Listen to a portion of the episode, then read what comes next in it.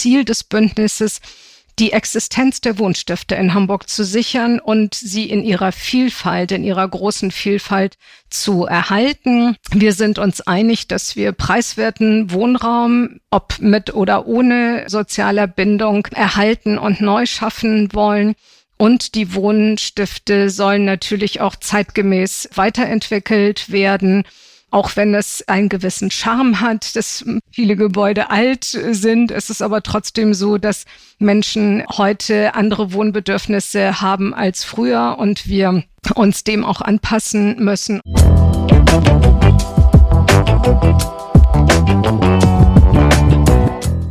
Hallo und willkommen zu einer weiteren Folge unseres Podcasts Hallo Hamburg Stadt Neubauen. Mein Name ist Sabine de Boer, ich bin die städtebauliche Leiterin der IBA Hamburg und in unserem Podcast beleuchten und diskutieren wir unterschiedliche Themen der Stadtplanung und Stadtentwicklung. In der heutigen Folge sprechen wir über Hamburger Wohnstifte. Ich habe gelesen, dass Hamburg seit dem 13. Jahrhundert über eine historisch gewachsene Wohnstiftkultur verfügt. Den Stiftungen war es wichtig, bestimmten Bedarfsgruppen dauerhaft bezahlbaren Wohnraum anzubieten.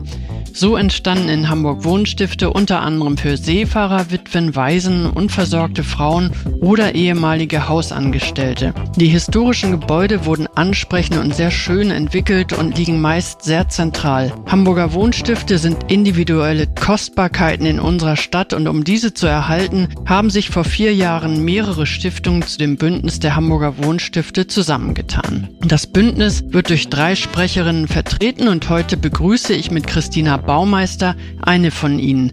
Herzlich willkommen, Frau Baumeister. Vielen Dank, Frau de Boer. Ja, Sie sind studierte Politologin und Soziologin und langjährige Geschäftsführerin der Alida Schmidt Stiftung. Sie selbst haben fundierte Kenntnisse der Bedarfe und Herausforderungen der Wohnstifte und vertreten diese auch gegenüber Behörden, der Politik und städtischen Institutionen. Was verbindet Sie eigentlich mit den Einrichtungen? Ja, die Alida Schmidt Stiftung, deren Geschäftsführerin ich bin, betreibt ja selbst Wohnstifte. Es gibt noch vier weitere Stiftungen, die wir hier gemeinsam mitverwalten. Gemeinsam haben alle fünf Stiftungen unter unserer Verwaltung, dass sie Wohnstifte sind. Das heißt, als Stiftungen Wohnraum vermieten an unterschiedliche Zielgruppen. Und als ich vor fast 15 Jahren bei der Stiftung angefangen habe, war ich sehr fokussiert auf den Bereich der Facheinrichtungen. Die Alida Schmidt Stiftung betreibt ja auch Kinder- und Jugendhilfe, Suchthilfe, Altenhilfeeinrichtungen und die Wohnungen schienen sozusagen nebenher zu laufen. Und ich musste erst mal begreifen, was das eigentlich für ein Schatz ist, als Stiftung diesen Wohnungsbestand zu haben und ihn dann natürlich auch aktiv weiterzuentwickeln ja, das verbindet mich mit Wohnstiften, die eigene Betroffenheit als Geschäftsführerin. Okay, das ist also Ihr Interesse, Ihr eigenes Interesse an den Stiftungen. Also auf der einen Seite diese Zielgruppe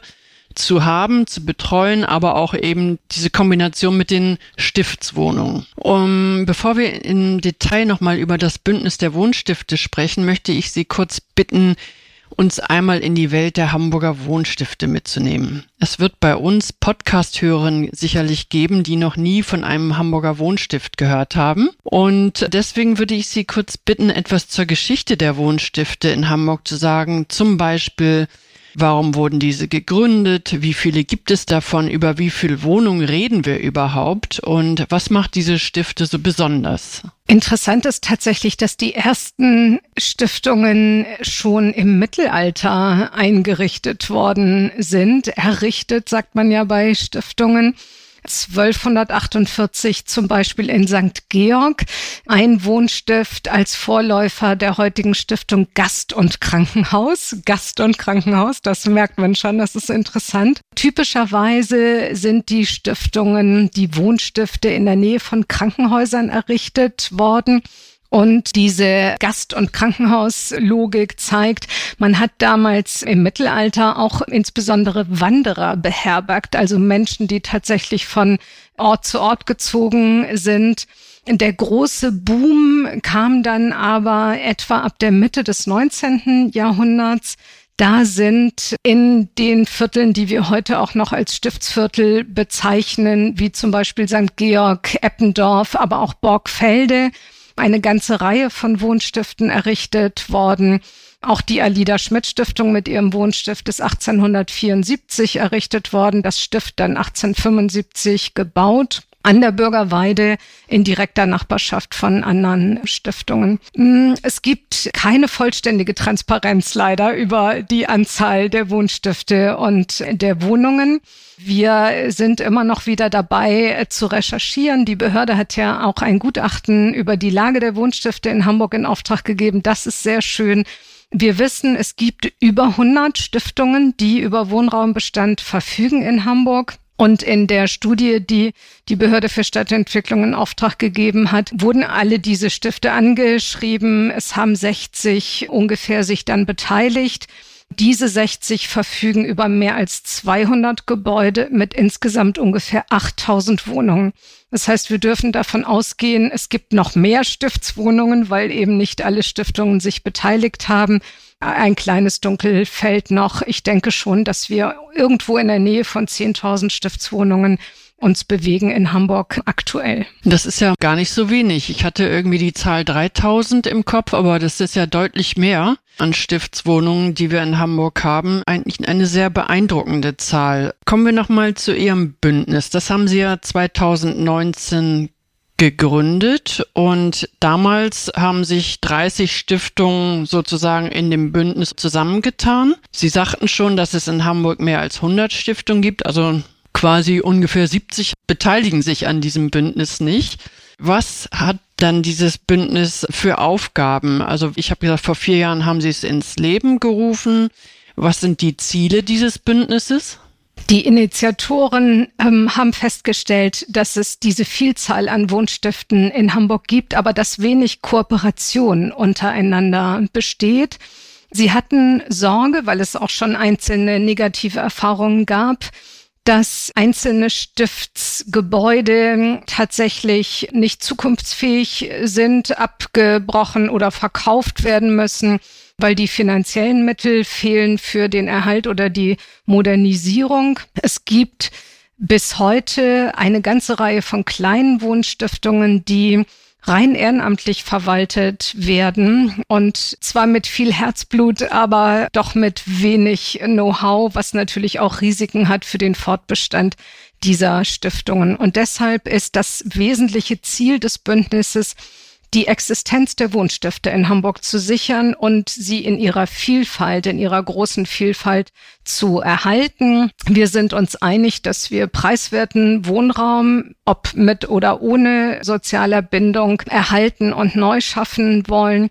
Und die Wohnstifte sollen natürlich auch zeitgemäß weiterentwickelt werden auch wenn es einen gewissen Charme hat, dass viele Gebäude alt sind, ist es aber trotzdem so, dass Menschen heute andere Wohnbedürfnisse haben als früher und wir uns dem auch anpassen müssen. Und es gibt natürlich auch Standards, die die Gesellschaft verlangt, zum Beispiel Barrierefreiheit oder eine gute energetische Ausstattung. Und dabei dann auch noch den Mietpreis günstig zu halten, ist natürlich die besondere Herausforderung. Aber das sind die Ziele des Bündnisses und wir haben aktuell 45 Mitglieder.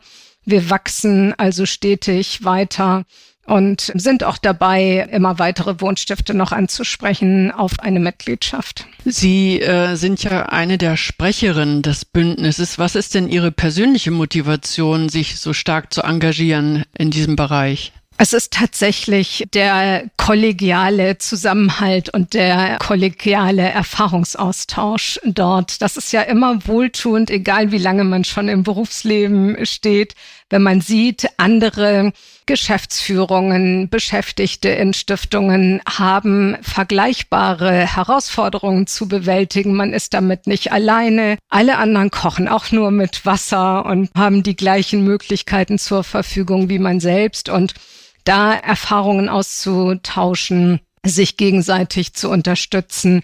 Das macht einfach Spaß. Das bringt alle nach vorne. Wir sind ja nun einer tatsächlich der etwas größeren Player in dem Bündnis und hoffen, dass andere dann auch von unserer Erfahrung profitieren können. Wir aber auch wiederum äh, von den Erfahrungen anderer. Das ist schon ein sehr gegenseitiger Austausch und so uns gemeinsam nach vorne zu bringen ist einfach eine bereichernde Aufgabe. Es ist definitiv ein Wanderpokal. Das ist kein Lebenswerk hier, sondern es werden Sprecherinnen für drei Jahre gewählt. Und jetzt sind wir gerade dabei, so nach und nach dann die Positionen auch auszuwechseln, sodass dann auch unterschiedliche Menschen mit dieser Funktion betraut werden und dann auch das Bündnis natürlich nach außen vertreten.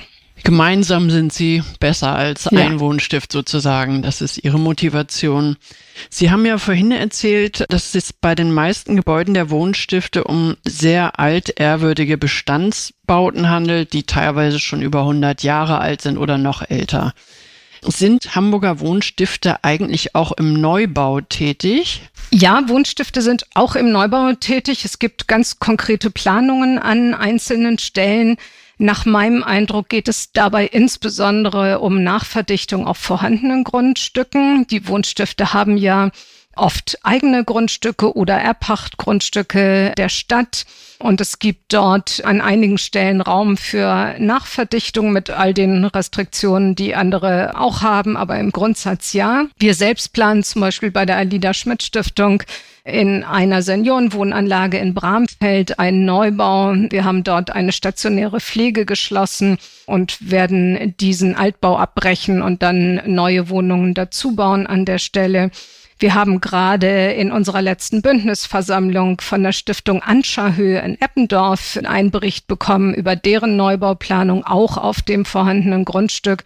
Also es gibt einige Stiftungen, die sich mit Neubaugedanken tragen. Das ist dann aber eher so zu verstehen, dass sie ihre Bestandsbauten weiterentwickeln, erweitern, nachverdichten, höher bauen, umbauen und so weiter. Also so das jeweilige Wohnstift baut auf dem eigenen Grundstück neu. Und wenn dann die neuen Räumlichkeiten entstehen, für wen soll der neue Wohnraum dann zur Verfügung gestellt werden? Wie sieht das System dahinter aus? Wer bekommt die Wohnung? Wie bewirbt man sich für so eine Wohnung? Also der Schwerpunkt vieler Wohnstifte Geschäfte ist tatsächlich die Vermietung von Wohnraum an ältere Menschen. Das ist dann meistens auch verknüpft mit der Systematik einer Servicewohnanlage für Senioren.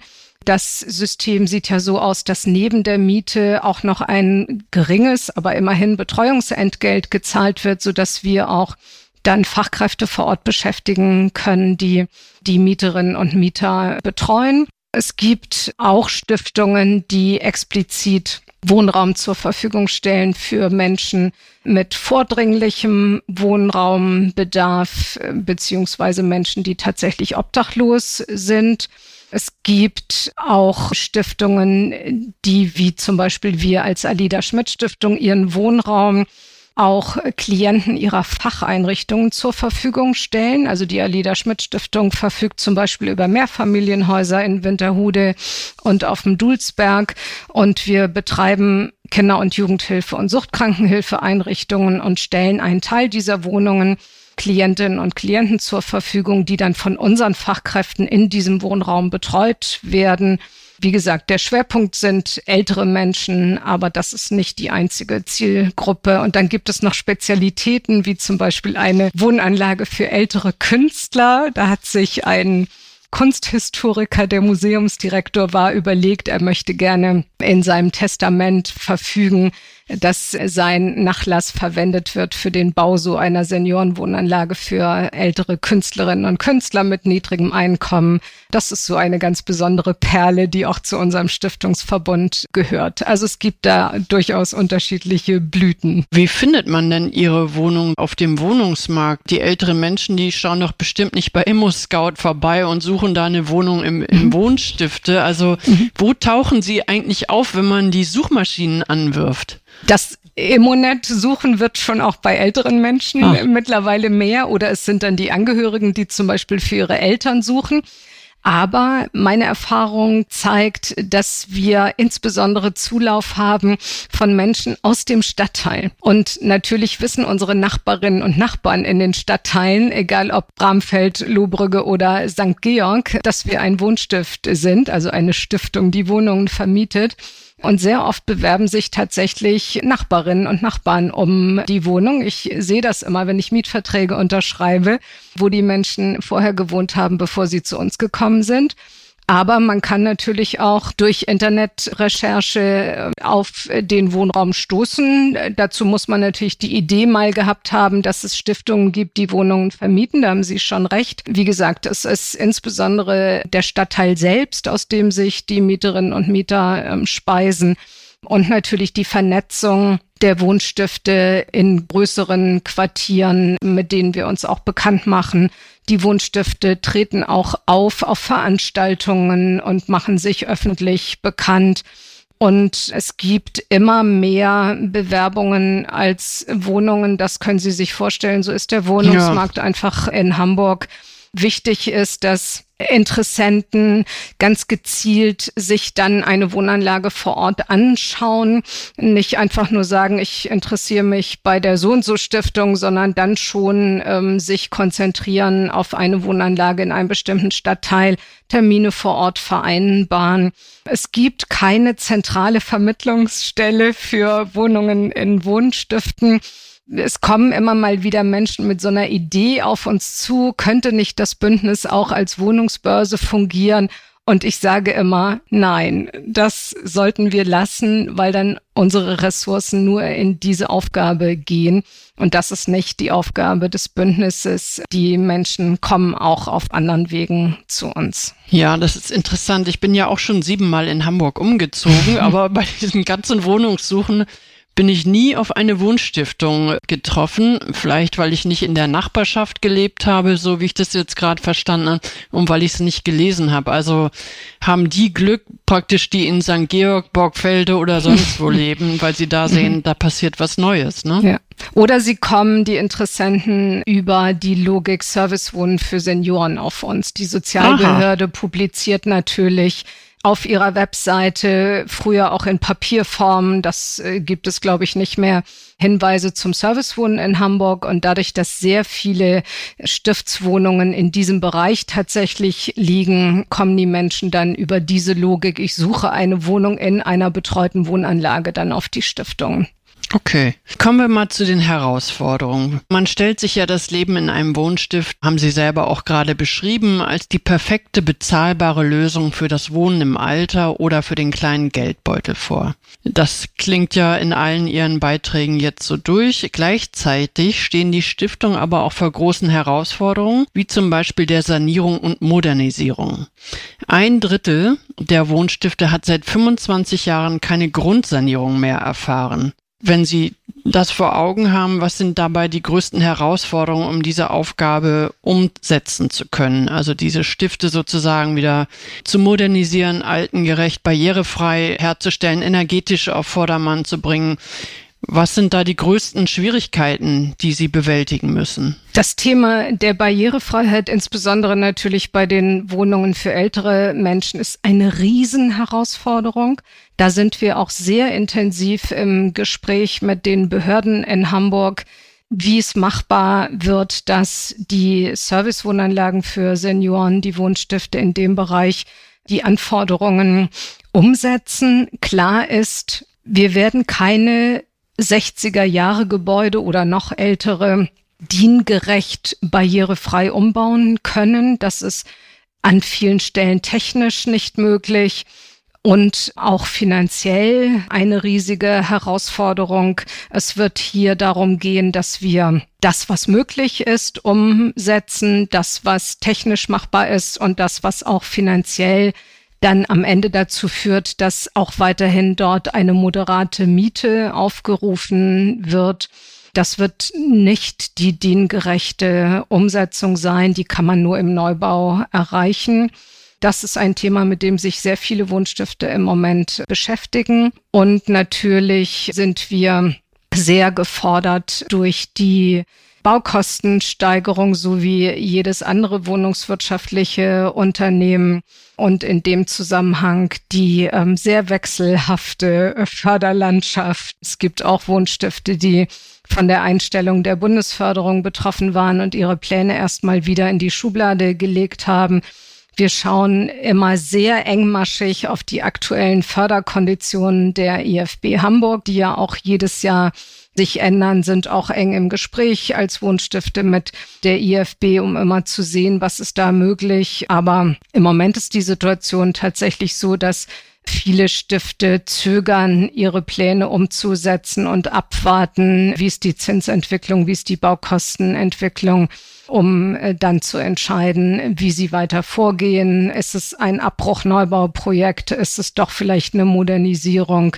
Gibt es einen Neubau auf einem Grundstück, was man vielleicht erst ankaufen muss oder von der Stadt pachtet. Auch dazu gibt es ja immer mal wieder die Möglichkeit. Also ich glaube, die Herausforderungen für die Wohnstifte unterscheiden sich nicht so sehr von anderen Wohnungsunternehmen, die auch ihre soziale Verantwortung sehen, wie zum Beispiel die Genossenschaften für die Wohnstifte ist nur die Besonderheit, dass sie ja in der Satzung einen Stiftungszweck niedergelegt haben, den man auch nicht mal einfach so ändern kann. Stiftungen sind ja auf Ewigkeit angelegt und wenn es mal Änderungen gibt beim Satzungszweck, dann müssen die gut überlegt sein und auch genehmigt werden von äh, der Stiftungsaufsicht. Und wenn man dann Festlegungen hat in der Satzung, die einen besonders binden, wie zum Beispiel eine Mietobergrenze, die da sagt, unterhalb Mittelwert Mietenspiegel zum Beispiel müssen die Mieten liegen oder eine sehr starke Zweckbindung zu einer kleinen Zielgruppe, dann sind solchen Stiftungen schon manchmal sehr die Hände gebunden und sie müssen gucken, wie sie sich daraus frei schwimmen können. Aber im Wesentlichen sind es die Themen Baukosten. Ja, ja das ist ein Thema, was ja alle Investoren gerade vom Bauen abhält und viele Wohnungsbauten deswegen nicht umgesetzt werden. Also die Stiftungen haben das gleiche Problem, habe ich gehört. Sie haben noch die jeweiligen Zweckbindungen der Stiftung, die ihnen nicht erlaubt, praktisch die Baukosten über die Miete sozusagen wieder abzubilden.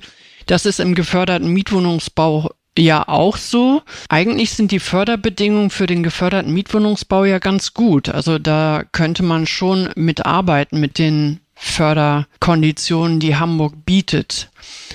Aber ich habe Sie jetzt so verstanden, bei Ihnen ruht das Geschäft zurzeit. Also das kann ich gar nicht flächendeckend jetzt für alle Wohnstifte sagen. Es gibt sicher welche, die weiter planen und äh, auch aktuell bauen. Das überblicke ich jetzt nicht in jedem Einzelfall, aber es gibt einige Projekte, die tatsächlich ruhen äh, in dem Sinne, dass sie jetzt neu gerechnet werden. Auch wir selbst äh, als Alida Schmidt Stiftung sind gerade wieder bei der IFB gewesen, um mit den aktuellen Konditionen dann gemeinsam zu rechnen. Und es wird auf jeden Fall weitergehen auf den Grundstücken. Aber wir haben vor gut zehn Jahren in Lohbrügge 100 Wohnungen neu gebaut. Und wenn ich dieses Bauprojekt vergleiche mit der Situation heute, sind die Möglichkeiten heute schon sehr viel eingeschränkter.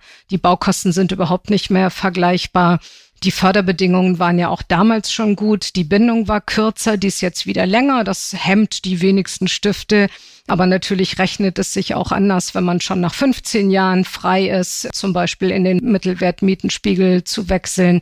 Also da hat sich schon sehr viel getan und es ist nicht leichter geworden, sagen wir so. Ja gut, das äh, ist gerade so ja. für alle, die in diesem Geschäft tätig sind. Sie haben vorhin erzählt, dass Sie sich in Ihrem Bündnis ja auch in verschiedenen Arbeitskreisen organisieren. Mich interessiert in den Zeiten von Gentrifizierung und demografischen Wandel insbesondere der Arbeitskreis Neues Stiftsviertel. Mehrere Stiftungen wollen in diesem Arbeitskreis gemeinsam und in unmittelbarer Nachbarschaft zueinander Wohnhäuser Häuser für Menschen im Sinne ihrer Stiftungszwecke bauen und mit Leben füllen. Stichwort dazu alternative Wohnformen und die historischen Vorbilder, überwiegend in St. Georg und Eppendorf, zeigen ja auch, wie es geht. Wie ist dort der aktuelle Stand? Ist der auch nicht mehr à jour sozusagen vor dem Hintergrund der gestiegenen Baukosten und Zinsen? Oder entwickeln Sie in Ihrem Arbeitskreis die Idee weiter? Der Arbeitskreis Neues Stiftsviertel besteht aktuell aus vier Stiftungen, die planen, ungefähr 200 Wohnungen gemeinsam zu errichten.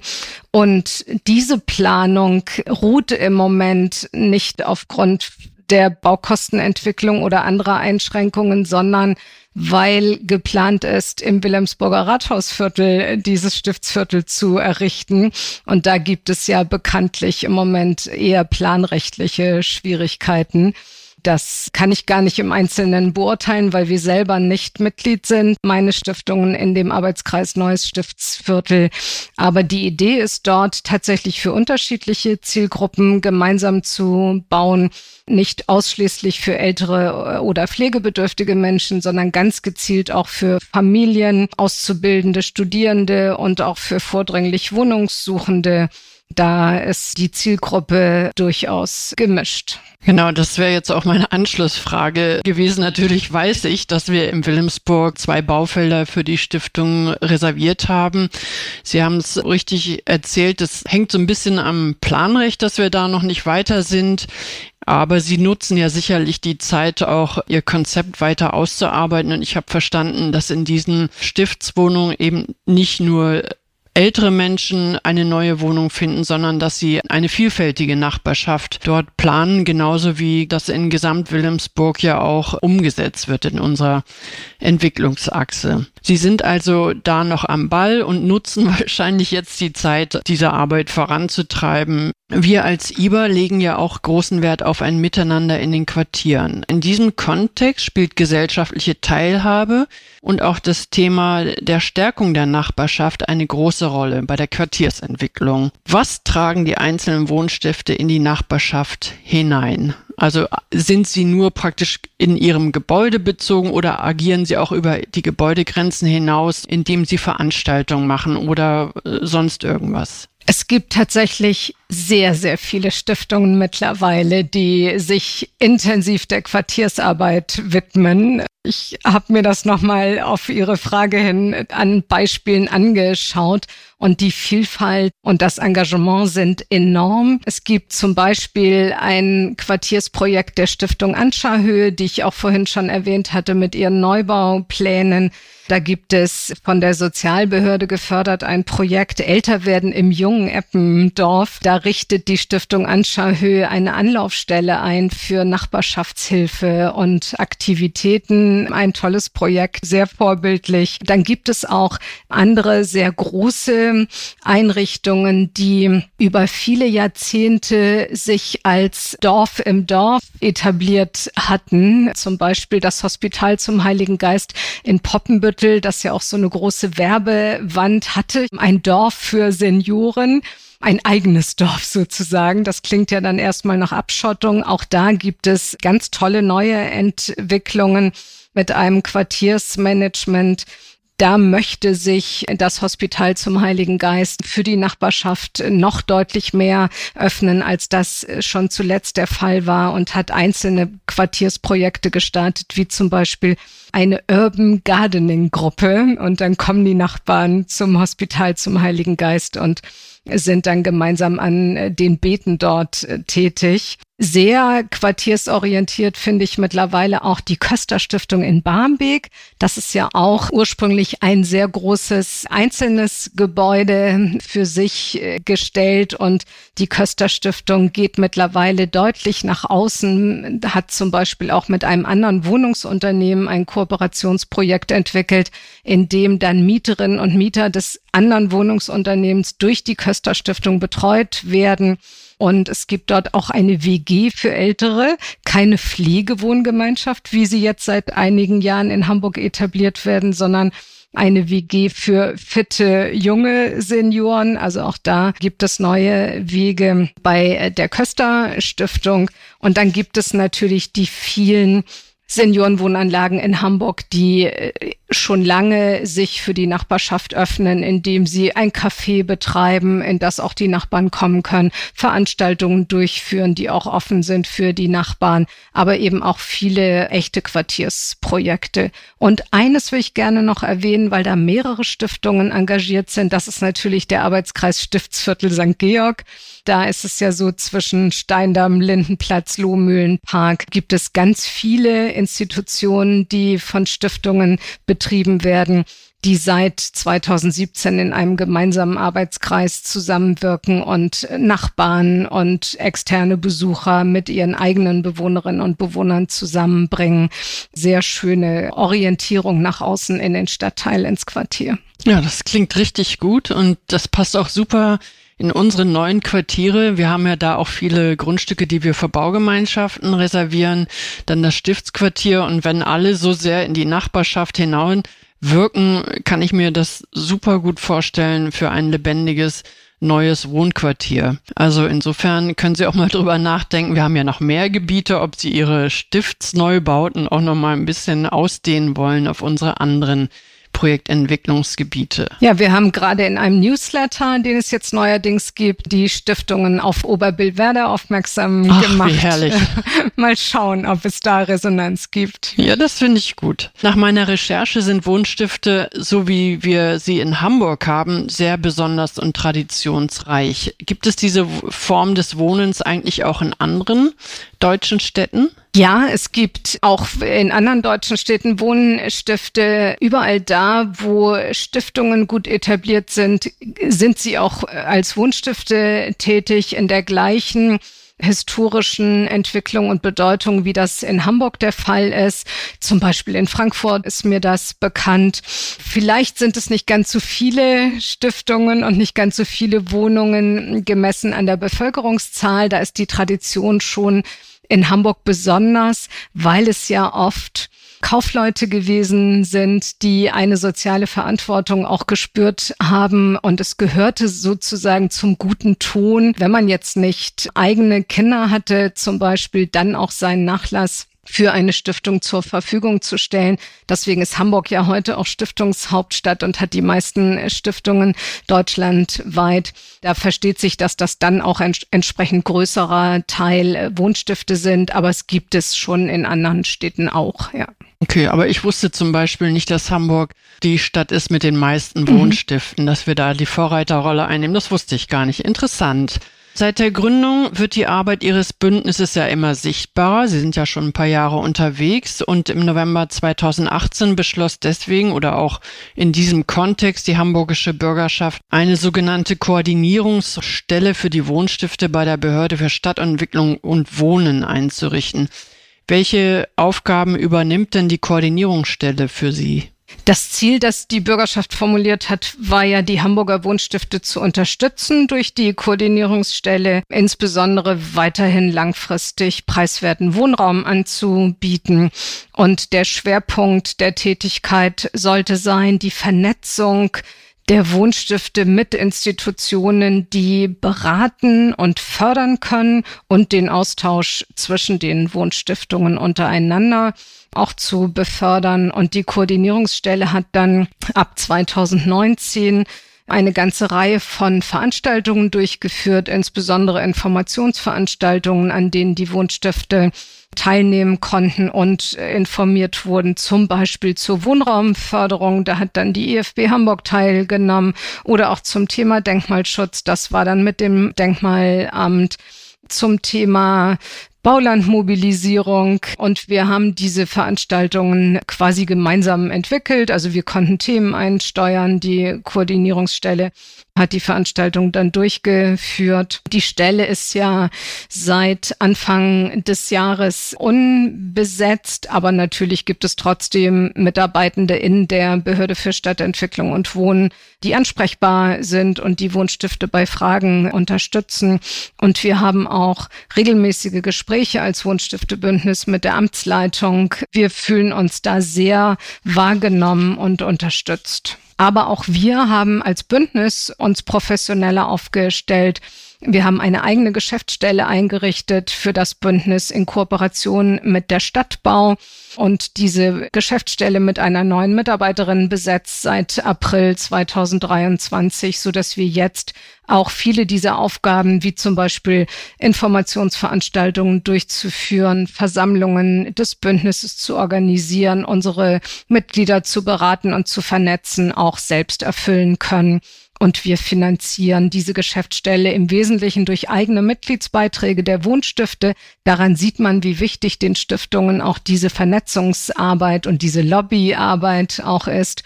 Und es gibt noch Förderpartner, die dann einen besonderen Beitrag leisten, wie zum Beispiel die Hohmann Stiftung, die das Bündnis ja auch mit initiiert hat. Nochmal diese Stelle bei Stadtbause. Ist das die Stelle Perlenpolieren? Perlenpolieren ist der Vorläufer des Bündnisses für Wunschstifte. Okay. Perlenpolieren war eine Initiative, die getrieben war von der Patriotischen Gesellschaft, von der Humann Stiftung und der Stadtbau. Die haben sich zusammengesetzt und überlegt, wie kann man die Wunschstifte vernetzen und erhalten. Und aus dieser Initiative ist dann das Bündnis für Wunschstifte entstanden. Jetzt habe ich es wirklich verstanden.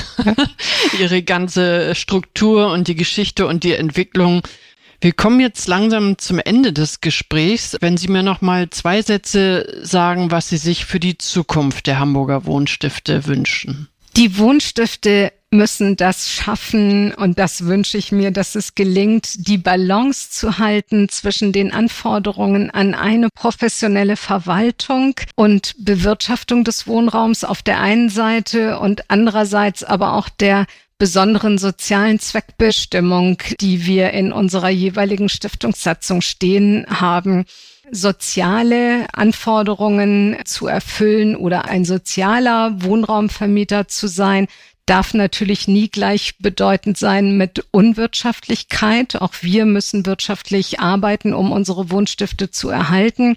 Aber wir sind natürlich nicht darauf ausgerichtet, als gemeinnützige Player tatsächlich hohe Überschüsse zu erzielen. Wir müssen unsere Gebäudestruktur erhalten, aber es gibt keine Stakeholder hinter uns, die tatsächlich äh, aus den Mieten äh, Geld ziehen müssen. Und insofern hoffe ich, dass es uns gelingt, diese Balance zu halten damit wir die Wohnstifte erhalten können als preiswerten Wohnraum für Zielgruppen, die in der Regel auf dem Wohnungsmarkt benachteiligt sind. Ja, das ist auch ein sehr gutes Ziel. Wenn man hört oder sieht, wie sich die Mieten entwickeln, ist das eine Besonderheit mhm. auf dem Hamburger Wohnungsmarkt, den es unbedingt zu bewahren gilt. Insofern äh, teile ich Ihr Ziel mhm. zu 100 Prozent.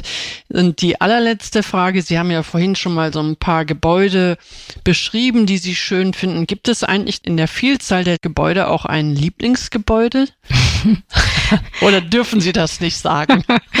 Bei unseren eigenen Stiftsgebäuden mag ich tatsächlich besonders ein Gebäude in der Dorotheenstraße, was über 100 Jahre alt ist und wo wir noch harte Kämpfe wahrscheinlich haben werden mit dem Denkmalschutz zum Thema Fassadensanierung.